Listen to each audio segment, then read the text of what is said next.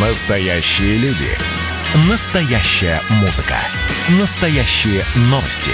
Радио «Комсомольская правда». Радио про настоящее. 97,2 FM. эм. Был бы повод.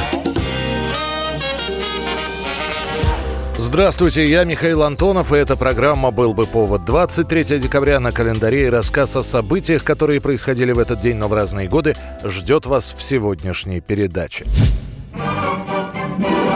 1947 год, 23 декабря. Указом Президиума Верховного Совета 1 января объявляется выходным днем по всей стране. От седого полярного края до сияющих южных широт Новый год этой ночью встречает весь счастливый советский народ. Вообще в СССР начали отмечать год недавно.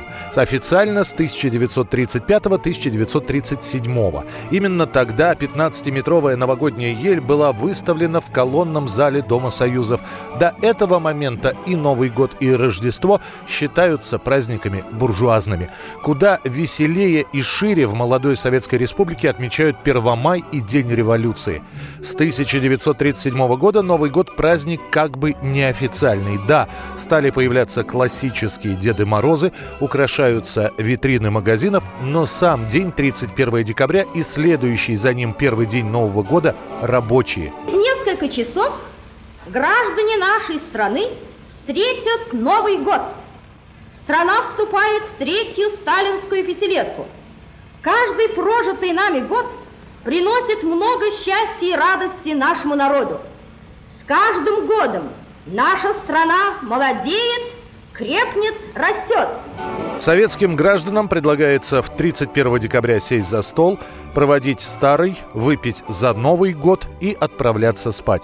За неделю до нового 1948 года решают сделать гражданам СССР подарок – выходной день.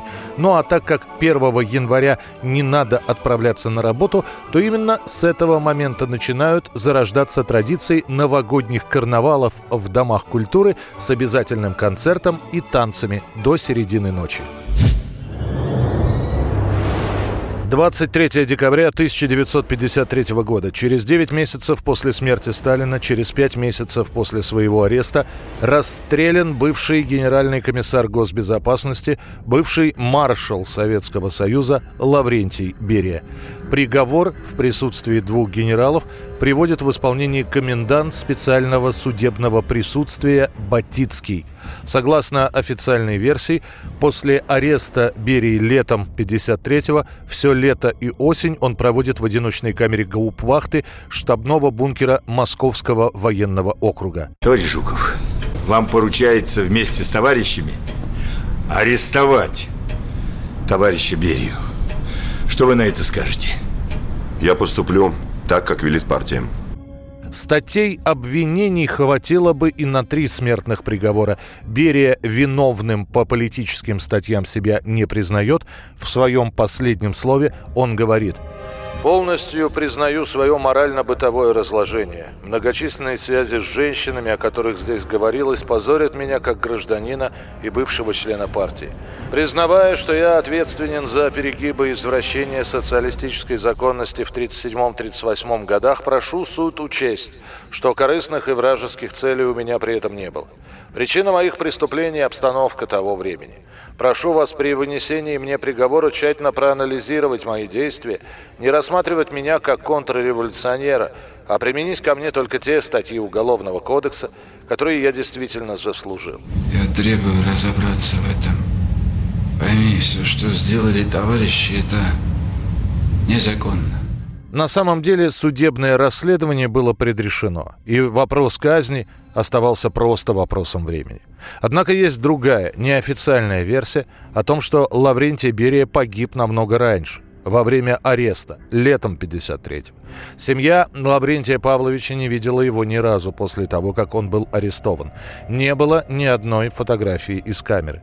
Все слушания дела проходили в закрытом режиме с минимальным количеством участников. А все детали суда известны только по стенограммам, которые можно было легко подделать. Обвиняется в измене и антисоветском поведении. Суд находит виновным и приговаривает к расстрелу.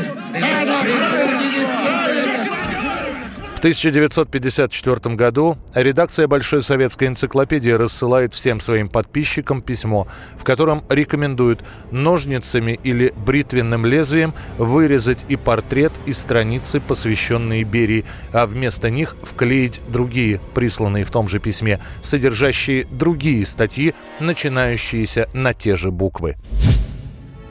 1993 год, 23 декабря. На Первом канале Останкина выходит первый выпуск авторской программы Леонида Филатова «Чтобы помнили». В самом начале автор объясняет, почему он решает делать цикл передач об ушедших актерах. Ну, в школе мы весь год простодушны, как дети, льем слезы над картонными мексиканскими страстями. Я думаю, неблагороднее ли нам было в начале поплакать над нашими собственными, отечественными, российскими утратами. За оставшиеся несколько дней до нового 1994 года Филатов успевает показать два фильма.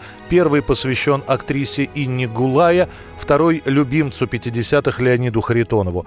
Тогда же, в 93-м, в самом конце, Леонид Филатов переносит тяжелейший инсульт. Однако, несмотря на осложнения, на нарушенную речь, несмотря на то, что иногда передачи приходилось снимать сразу же после того, как Филатову проводили процедуру гемодиализа, он продолжает вести программу. Находятся и те, кто, видя, как тяжело дается актеру эта передача, говорят, оставь ты это дело, не нужно трогать покойников. Филатов продолжает снимать. Всего выйдет 113 выпусков передачи, что вы помнили. Точнее, 114. Последний выпуск программы будет посвящен самому Леониду Филатову, которого не станет в октябре 2003 года. Когда я чую жжение в груди, я вижу, как с другого края поля ко мне несется маленькая Оля с истошным криком «Деда, погоди!» 1968 год, 23 декабря. На экранах сначала итальянских кинотеатров, а после и всего мира появляется фильм Серджио Леоне «Хороший, плохой, злой». Эта лента становится заключительной в трилогии, где первыми двумя картинами были за пригоршню долларов и на несколько долларов больше. Ах ты, сукин! Ты думаешь, я тебе поверил бы? 200 тысяч долларов. Слишком большие деньги, чтобы я тебе поверил. Их придется заработать. На главные три роли Леона приглашает уже известных в кино Илаю Уолока, Ли Ван Клифа и ставшего популярным Клинта Иствуда.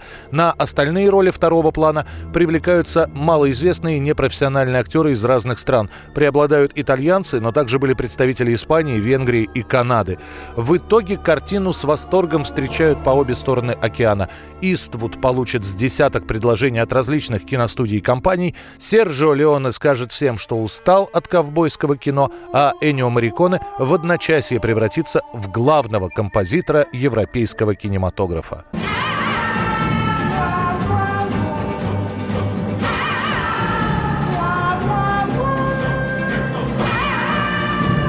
Это была программа «Был бы повод» и рассказ о событиях, которые происходили в этот день, 23 декабря, но в разные годы. Очередной выпуск завтра. В студии был Михаил Антонов. До встречи был бы повод.